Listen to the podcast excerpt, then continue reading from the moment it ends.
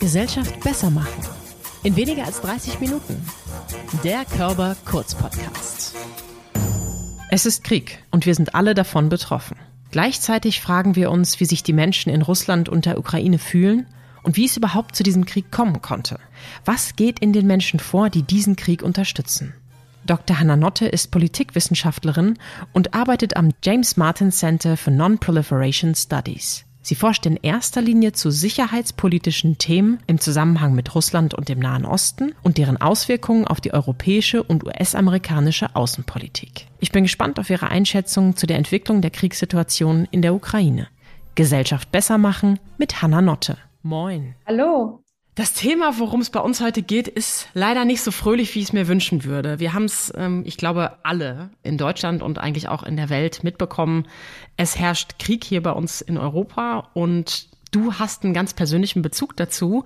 Nämlich ähm, finde ich es total abgefahren, dass du kurz bevor die Invasion losging, du noch in Russland gelebt hast. Vielleicht gibst du mal einen kurzen Hintergrund und zu der Stimmung was da eigentlich so passiert ist. Genau, also nicht gelebt, sondern ich war auf Besuch. Also mhm. kurz zur Einordnung, ich habe zur russischer Außenpolitik promoviert, beschäftige mich seit zehn Jahren mit fast keinem anderen Thema, habe in der Zeit auch in Russland gelebt, 2015, 2016, also als Russland in Syrien militärisch eingestiegen ist, war ich dort. Und seitdem sehr regelmäßig dort und eben auch im Februar, äh, bin tatsächlich am 23. Februar, also am Tag vor der Invasion, abgereist, habe in den Tagen noch viele Gespräche geführt, mich mit Freunden getroffen, mit Experten, die Lage diskutiert. Und ähm, die vorherrschende Stimmung in der Zeit war eigentlich, dieser Krieg wird nicht kommen. Also das ist mhm. alles Teil einer wachsenden Drohgebärde, die Präsident Putin da aufbaut, um die Ukraine, um letztendlich am Verhandlungstisch Konzessionen von der anderen Seite zu erzwingen. Also dass die Russen wirklich reingehen, hat von meinen Gesprächspartnern niemand erwartet und dementsprechend war der Schock dann an dem Morgen, als ich abgereist bin und die ersten Raketenbeschüsse stattfanden, auch, auch sehr, sehr groß. Mhm. Wie ist das für dich gewesen, so als Gefühl, in diesem Augenblick eigentlich noch kurz vorher da gewesen zu sein? Sehr seltsam. Auf der einen Seite so ein bisschen das Gefühl, dass man mh, mm, sich zu einer historisch wichtigen Zeit auch in Moskau aufgehalten hat und fast sozusagen Zeitzeugin auch war, die Möglichkeit hatte, nochmal mit äh, Gesprächspartnern dort zu sprechen. Also was jetzt viele vergessen, ist ja, drei Tage vor der Invasion war ja auch diese sehr skurrile, seltsame Sitzung des russischen Sicherheitsrats, mhm. wo Putin ähm, die Mitglieder des Sicherheitsrats nach ihrer Meinung befragt hat, ob man Donetsk und Lugansk sozusagen unabhängig erklären soll. Und da sozusagen die Reaktionen in Moskau zu sehen. Auf der anderen Seite auch schwer, weil ich habe natürlich viele Freunde und Bekannte, also nicht nur in der Ukraine, sondern auch in Russland, mhm. die auch in völliger Schockstarre waren, als dieser Krieg losging und schon sehr schnell realisiert haben, was das für sie persönlich, professionell, für ihr Land mittel- bis langfristig bedeuten wird und äh, ja, für die das jetzt eine sehr schwere Zeit auch ist. Und, und da ist, kommt natürlich die persönliche Komponente auch mit rein. Total. Kannst du für uns nochmal skizzieren, was so bis jetzt passiert ist? Wir können heute nicht so richtig auf die aktuellen Bezüge eingehen, weil wir keine Tagespresse sind, sondern ein Podcast. Heute ist die Aufnahme am 6. Mai. Das heißt, wenn die Menschen das da draußen hören, dann ist schon wieder wahnsinnig viel passiert. Was sind so die Bereiche, die Phasen, die du erkennst? Meiner Auffassung nach sind die Russen in diesen Krieg mit verheerend falschen Vorstellungen reingegangen nämlich die Idee, dass man da keinen langfristigen Krieg führen muss, sondern dass man relativ schnell Kiew einnehmen kann, dass die ukrainische Führung fliehen wird, dass dieser Staatsapparat zusammenfällt und dass man dann relativ schnell dort die Kontrolle übernehmen kann. Äh, so lässt sich auch erklären, dass die russische Seite so starke Verluste sowohl im militärischen Gerät als auch an Soldaten hinnehmen musste in der Anfangsphase dieses Kriegs, weil man nicht auf den Widerstand der ukrainischen Seite vorbereitet war. Mhm. Dann musste die russische Seite sich natürlich äh, anpassen.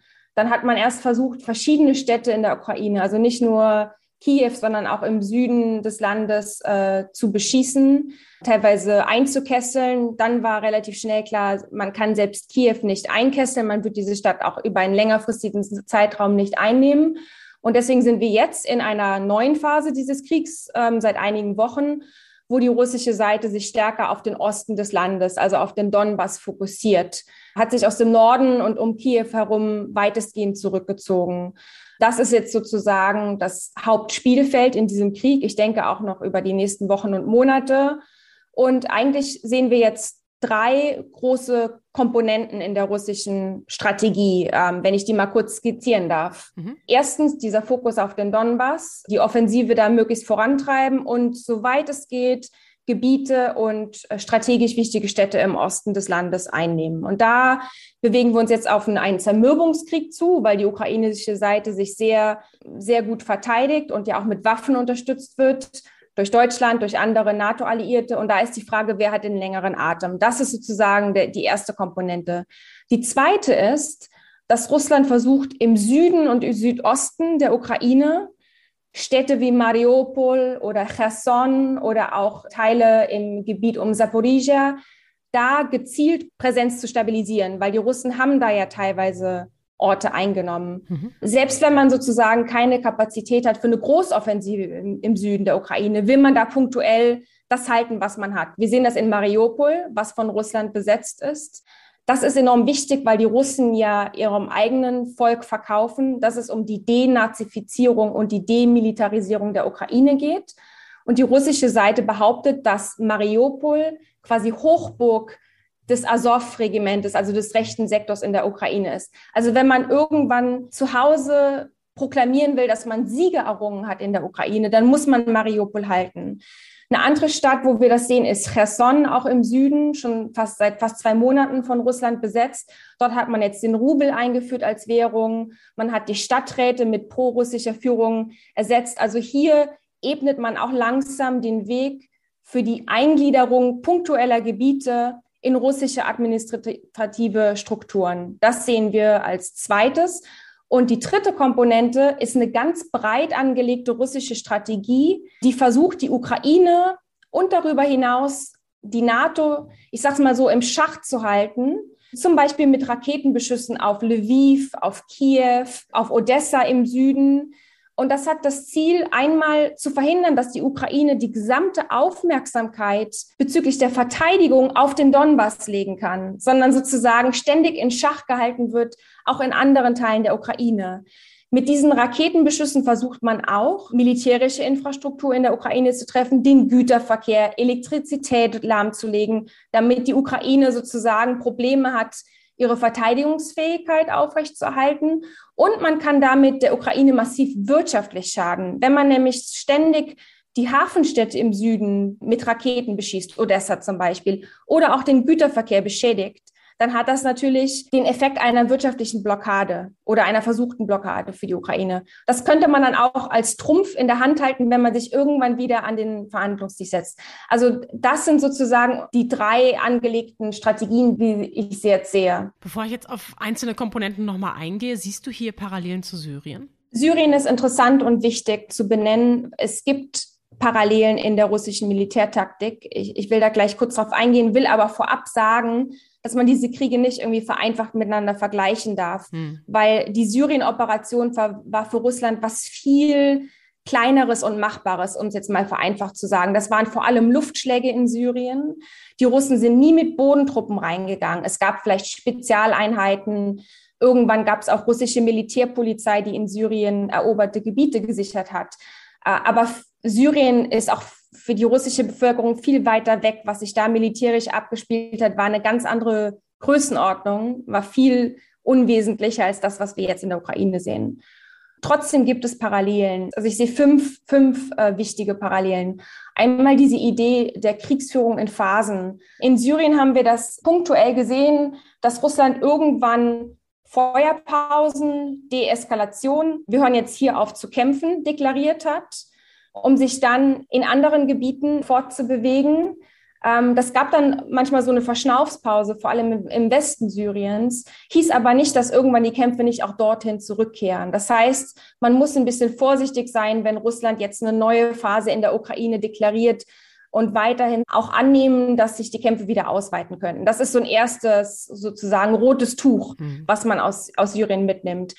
Diese Strategie der Einkesselung von Städten und der Etablierung von sogenannten humanitären Korridoren. Das haben wir in Syrien mehrfach gesehen. Das hat sich damals auch in beispielsweise Aleppo 2016 oder in den Vororten von Damaskus 2018 immer sehr schwierig äh, gestaltet, wie wir es jetzt auch in Mariupol gesehen haben in den letzten Wochen weil Zivilisten sich unter Umständen nicht trauen, durch diese Korridore zu fliehen, wenn mhm. es kein internationales Monitoring gibt. Man hat Angst, dass, das, dass diese Korridore trotzdem beschossen werden. Also da auch die Bombardierung von zivilen Infrastrukturen, von Krankenhäusern, das hören wir heute aus der Ukraine, das haben wir in Syrien alles gesehen. Dritte Parallele ist, würde ich sagen, ein russischer Kriegsdiskurs, der die andere Seite entmenschlicht. In Syrien hieß es immer, die Opposition, die gegen Assad ist, das sind alles Terroristen und Terroristen darf man bekämpfen. Jetzt in der Ukraine sehen wir einen Diskurs, der die andere Seite als Nazis, als Faschisten mhm. bezeichnet. Und da ja nicht nur die ukrainische Elite oder die Führung des Landes, sondern es gibt ja auch Essays auf der russischen Seite, Diskurse in den Staatsmedien, die, die argumentieren, nee, nee, das Problem mit den Nazis in der Ukraine geht tiefer. Das ist ein tiefer sitzendes Problem in der ukrainischen Gesellschaft. Eine vierte Parallele ist der Einsatz russischer Söldner, also die sogenannte Wagner-Gruppe, Milizen, die wurden in Syrien punktuell eingesetzt während dieses äh, Krieges dort, übrigens aber auch in Libyen oder in der Zentralafrikanischen Republik. Also die sind äh, auch, auch dort aufgetaucht. Und jetzt äh, laut Berichten gibt es auch Tausende von Wagner-Truppen, die in der Ukraine sind, wobei es sehr, sehr schwierig ist, da ähm, herauszufinden, wo sind die genau, welche Tätigkeiten üben die aus. Und letzte Parallele ist, äh, ist dieses russische Narrativ, dass vom Feind äh, eine Gefahr mit Massenvernichtungswaffen ausgeht. Also in Syrien hat man auch über Jahre behauptet, die Opposition würde Chemiewaffen einsetzen, obwohl es nachweislich das Assad-Regime war, was selbst Chemiewaffen eingesetzt hat. Russland hat behauptet, das macht die Opposition und bereitet sogenannte Propaganda-Attacken oder False Flag-Operationen vor, um das dann letztendlich Russland und äh, der syrischen Regierung in die Schuhe zu schieben. Genau das gleiche Narrativ haben wir jetzt in der Ukraine gesehen in den letzten Wochen, nur noch mal, äh, noch mal exponentiell krasser, will ich mal sagen, weil man der Ukraine nicht nur möglichen Einsatz von Chemiewaffen vorgeworfen hat, sondern das ganze Spektrum an Massenvernichtungswaffen. Also laut Russland experimentiert die Ukraine angeblich mit nuklear, radiologischen, Bio- und Chemiewaffen, natürlich mit Mithilfe der USA und, und, und westlichen Geheimdiensten. Das sind so die, die, die Parallelen, die ich sehe. Da haben wir jetzt eine ganze Menge Behauptungen bei. Als westlicher Mensch sage ich immer, wie kann denn das sein, dass, dass eine Bevölkerung, eine gesamte Gesellschaft da so blind mehr oder weniger mitmacht oder zumindest große Teile des Ganzen. Wir haben ja hier in Gesellschaft besser machen schon mit Irina Scherbakova auch gesprochen. Da ging es eben äh, damals noch um die Wahl und darum, dass wie die, wie die Stimmen gezinkt worden sind und solche Geschichten. Jetzt frage ich mich natürlich, wie kann das sein, dass die russische Gesellschaft da so eine Unterstützung der Regierung immer noch entgegenbringt? Wie kannst du dir das erklären? Es ist ein komplexes komplexes Thema, Diana, und es gibt dafür nicht eine Erklärung, mhm. warum diese Propaganda auf Resonanz trifft, sondern es ist, es ist wirklich komplex und ich will mal die Hauptfaktoren hier, wie ich sie sehe, herausstellen. Wir haben ja in Russland nicht seit gestern, sondern seit vielen Jahren einen Autokratisierungsschub, sage ich jetzt mal. Also wir bewegen uns in eine immer weitere Schließung dieses Systems. Äh, mit Repressionen gegen die russische Zivilgesellschaft, auch gegen unabhängigen Journalismus, der ja nicht erst gestern angefangen hat, aber natürlich jetzt nochmal sich massiv verschlimmert hat seit dem 24. Februar. Also es gibt einfach enorm, enorme Repressionen gegen alle Stimmen, die eine alternative Realität der Geschehnisse präsentieren können. Ich, ich stehe auch im Kontakt mit Journalisten sowohl in Russland, die noch versuchen, unabhängige Arbeit zu leisten und die wirklich diesen Druck auch massiv spüren und jeden Tag in ihrer Arbeit abwägen müssen, was kann man noch schreiben, wie kann man noch gerade so das verschärfte Strafrecht, man darf diesen Krieg in Russland ja auch keinen Krieg nennen, hm. wie kann man das gerade noch so umgehen aber ich kenne auch Journalisten, die längst das Land verlassen haben und jetzt versuchen, von, von außen noch wertvolle Arbeit zu leisten. Ja, aber mal ganz ernst, das kann ich mir doch nur mit Angst erklären. Mhm. Wenn ich als Mensch sehe, dass andere Quellen, die es ähm, gibt, verfolgt werden, dass Dinge nicht mehr rechtens sind zu sagen, wie zu sagen, dass es einen Krieg gibt, was die ganze Welt weiß dann kann ich doch nur aus Angst dabei bleiben und sagen, ja, ich unterstütze meine Regierung weiterhin, oder? Also ich kann es Naja, aber mm, es ist ein bisschen komplexer, glaube ich, weil ich glaube, die Teile der russischen Bevölkerung, die die russische Propaganda glauben und das, was ihnen im Staatsfernsehen erzählt wird, denen wird ja auch seit Jahren erzählt, dass unabhängige Medien durch die USA, durch Staaten der NATO finanziert werden, um sozusagen Brainwashing in Russland zu betreiben, dass das sozusagen alles eine breitere, ein Teil der breiteren Strategie ist, Russland zu schaden, Russland zu canceln. Und das wird dann ja vermischt mit anderen Dingen, die auch real passieren. Es gibt ja jetzt Sanktionen gegen Russland aufgrund dieses Angriffskriegs gegen die Ukraine. Aber natürlich wird der russischen Bevölkerung erzählt, dass das quasi auch Teil einer breiteren Strategie ist, um Russland zu schaden. Und da vermischt sich dann auch das, was man jetzt wahrnimmt, mit einem Gefühl von vielleicht Erniedrigung, was tiefer sitzt. Man wurde seit Ende des Kalten Kriegs nie ernst genommen. Man wurde nie als sozusagen Großmacht auf der Bühne der internationalen Politik respektiert. Russische Interessen wurden seit Jahren mit, mit Füßen getreten. Das ist ja das, was sozusagen der russischen Bevölkerung auch verkauft wird. Ja, also diese Idee, dass man jetzt wie in einer besetzten Festung lebt, weil alle gegen einen sind, die ganze Welt ist gegen einen und, und der Westen versucht einen zu schwächen, glaube ich, generiert dann auch so eine Art Konsolidierung automatisch in der russischen Gesellschaft, wenn alle anderen gegen einen sind. Und ich will noch zwei Momente hier vielleicht anführen, warum man auch eine Tendenz hat, der russischen Propaganda zuzuhören es geht vielleicht auch darum, wirklich auf ganz persönlicher, und ich bin keine Psychologin, ja, aber um eine gewisse kognitive Dissonanz zu vermeiden, weil man müsste ja ansonsten, wenn man dem nicht glaubt, zugeben, dass die eigenen Soldaten, das eigene Land furchtbare Gräueltaten und eine furchtbare Aggression gegen ein anderes Volk, ein Brudervolk begehen? Wie, wie kann man dann weiterleben? Wie kann man dann überhaupt mit seinem täglichen Leben weitermachen? Ich glaube, das ist ganz, ganz schwierig. Ja? Und dann hm. noch ein letzter Moment. Ich glaube noch nicht mal, dass notwendigerweise alle Russen oder sogar viele Russen die Propaganda des Staatsfernsehens eins zu eins glauben. Mhm. Aber es wird ja unheimlich viel Information einem mitgeteilt, sehr, sehr komplexe Narrative, ja. Und ich glaube, was dann auch psychologisch passiert, ist, dass man sagt, hm, vielleicht stimmt das nicht alles, mhm. aber das, was der Westen behauptet, was in den westlichen Medien berichtet wird, das kann ja auch nicht stimmen. Also letztendlich ist die Welt extrem komplex. Mhm. Auch das, was in der Ukraine passiert, ist extrem komplex. Wir wissen es nicht richtig letztendlich. Warum sollten wir sozusagen der anderen Seite vertrauen, den USA zum Beispiel, die ja auch in der Vergangenheit in ihrer Außenpolitik gelogen haben. Also ich meine, was ja Russen auch ständig erzählt wird, ist, dass die USA unter falschem Vorwand zum Beispiel 2003 in den Irak reingegangen sind, behauptet haben, dort seien Massenvernichtungswaffen und dann hat es sich als falsch rausgestellt. Also so, mhm. diese Idee, dass der Westen lügt, dass der Westen heuchlerisch ist, ist ja ständiger Bestandteil auch des russischen Mediendiskurses. Ja, finde ich richtig smart von dir, wie du die psychologischen Momente so reinnimmst. Als Psychologin erkläre ich vielleicht nochmal kurz die kognitive Dissonanz an einem ganz einfachen Beispiel. Wenn jemand raucht und weiß, dass Rauchen schädlich ist, dann braucht diese Person natürlich Gegenargumente, warum das Rauchen vielleicht doch gerade jetzt gut ist. Und genauso können wir das natürlich auf diese Situation übertragen, wie du es gerade gemacht hast. Ja, genau. Psychologisch betrachte ich natürlich auch die Stimmung so ein bisschen bei uns im Land. Du hast vorhin die verschiedenen Phasen auch besprochen. Russland hat gedacht, das ist mal eben erledigt äh, und dann hat sich aber doch die ukrainische Bevölkerung zur Wehr gesetzt. Ich finde, das sind Bilder gewesen, wo wir in Deutschland alle sehr solidarisch waren und beeindruckt waren von den Heldinnen. Wir haben mitgefiebert auf eine Art und Weise. Dann haben wir aber auch die Situation, dass eben viel Leid entstanden ist, dass es wirtschaftliche Sanktionen gegeben hat, wo wir ähm, selber auch Konsequenzen merken und vielleicht Sorge tragen, ob wir noch unsere Rechnung zahlen können. Ganz zu schweigen von den schlimmen Schicksalsschlägen von der ukrainischen Bevölkerung und den Menschen, die hier einfach in Leid und Not angekommen sind. Naja, und dann ging es ja noch los mit den ersten Drohgebärden in Richtung Chemiewaffen und Nuklearwaffen. Und das ist natürlich was, wo die deutsche Bevölkerung richtig, finde ich, einen Ruck bekommen hat und Angst hatte, jetzt geht es hier auch vielleicht los. Wie schätzt du die Gefahr ein von Massenvernichtungswaffen?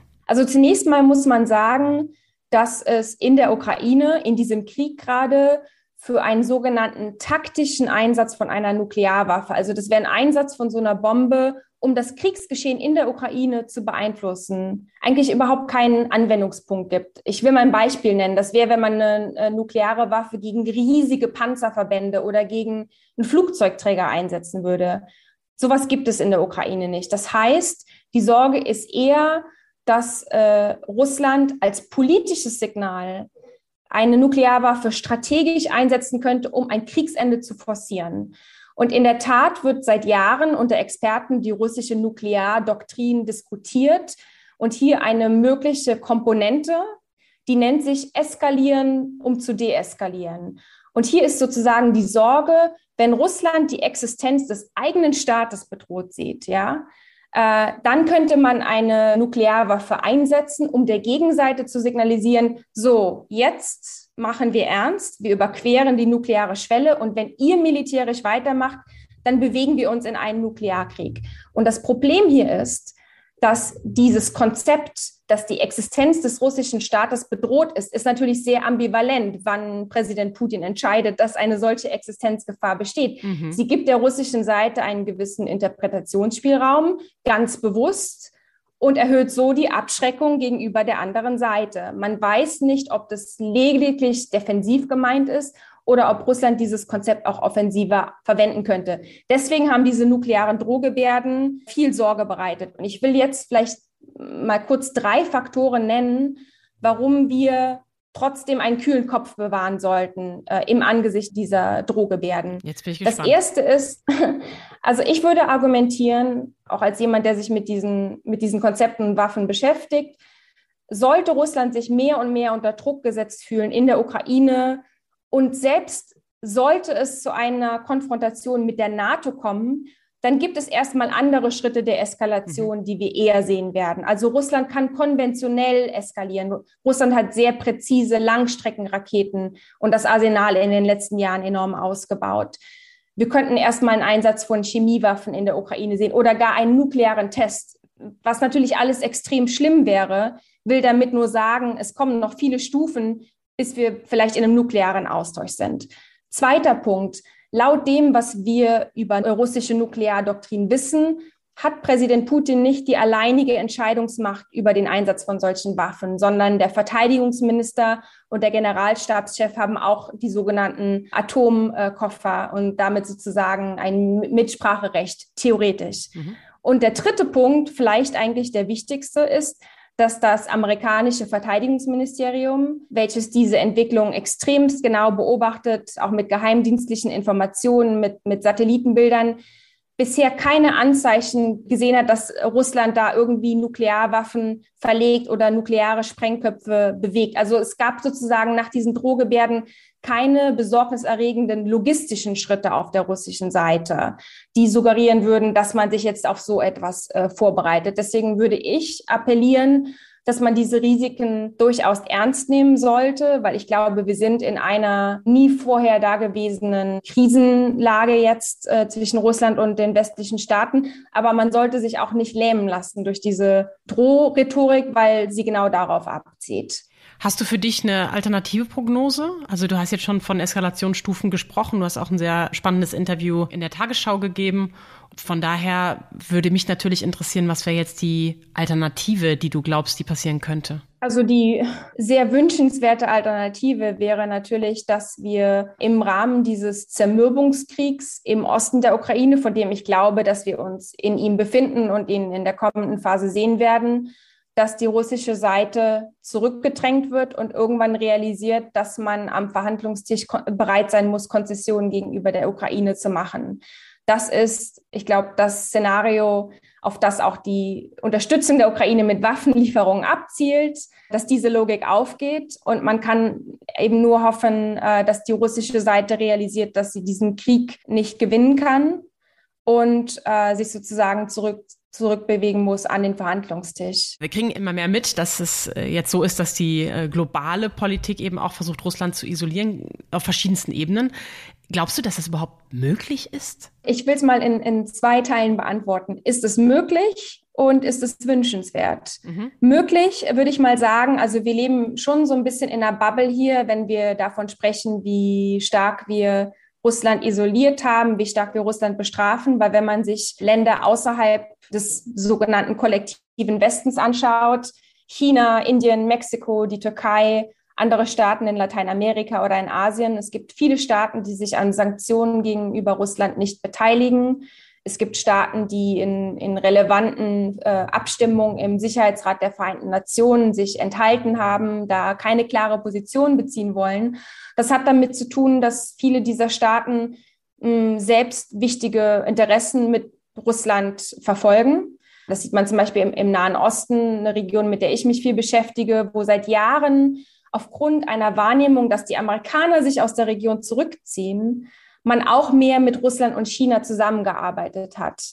Ähm, also einfach so diese Wahrnehmung, oh, wir bewegen uns hin in eine echte multipolare Welt, in der viele Großmächte was zu sagen haben und wir können es uns nicht leisten, Russland oder auch China zu verärgern. Also erstmal ist es, glaube ich, nicht möglich, Russland jetzt im Rahmen dieses Aggressionskriegs so zu isolieren, politisch und wirtschaftlich, wie es zum Beispiel mit Irak und das Saddam nach Ende des ersten Golfkriegs Anfang der 90er Jahre passiert ist. Es ist so ein bisschen eine Frage, ähm, wie viel Druck die Amerikaner zum Beispiel machen könnten auf bestimmte Staaten, um das irgendwann zu ändern. Mhm. Äh, Russland tut manchmal auch sein eigenes dazu bei, um andere Staaten zu verärgern. Ich gebe mal das Beispiel Israel, wo Aussagen des russischen Außenministers über Nazis und Antisemitismus da zu großen Verstimmungen geführt haben. Aber grundsätzlich ist eine völlige Isolation Russlands sehr, sehr schwierig dann muss man sich bei aller Kritik an die russische Außenpolitik und an diesen Aggressionskrieg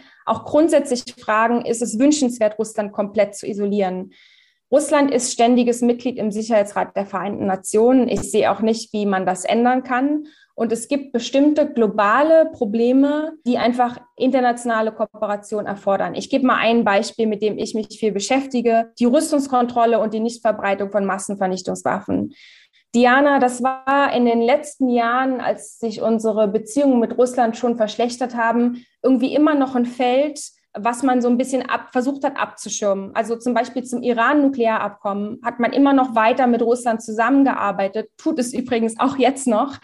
Auch jetzt noch sitzen westliche Diplomaten zusammen in Wien mit russischen Diplomaten, um das Nuklearabkommen zu retten mit dem Iran, weil man einfach weiß, dass man ohne die russische Föderation hier nicht weiterkommt. Wir haben in der Rüstungskontrolle schon viel verloren an Abkommen in den letzten Jahren. Und wenn wir da jetzt sozusagen alle Kanäle abbrechen, dann bewegen wir uns unter Umständen in eine Dekade, wo wir nur noch weiteres nukleares Aufrüsten und Verbreitung solcher Waffen sehen werden. Also da ist dann so ein bisschen die Frage, ist man bereit, bestimmte Themenfelder einfach abzukoppeln von dem, was wir jetzt in der Ukraine sehen und zu sagen, hier müssen wir mit Russland, hier müssen wir mit China versuchen, irgendwie auf einen kleinen gemeinsamen Nenner zu kommen, auch wenn es sich sehr schwierig gestaltet. Hanna Notte hat zu russischer Nahostpolitik promoviert und uns heute viele Einblicke gegeben und vielleicht auch ein bisschen die Angst vor einem Nuklearkrieg genommen. Ganz herzlichen Dank für deine Einsichten und deine Einordnung heute hier bei uns im Podcast Gesellschaft besser machen. Hanna Notte. Vielen Dank.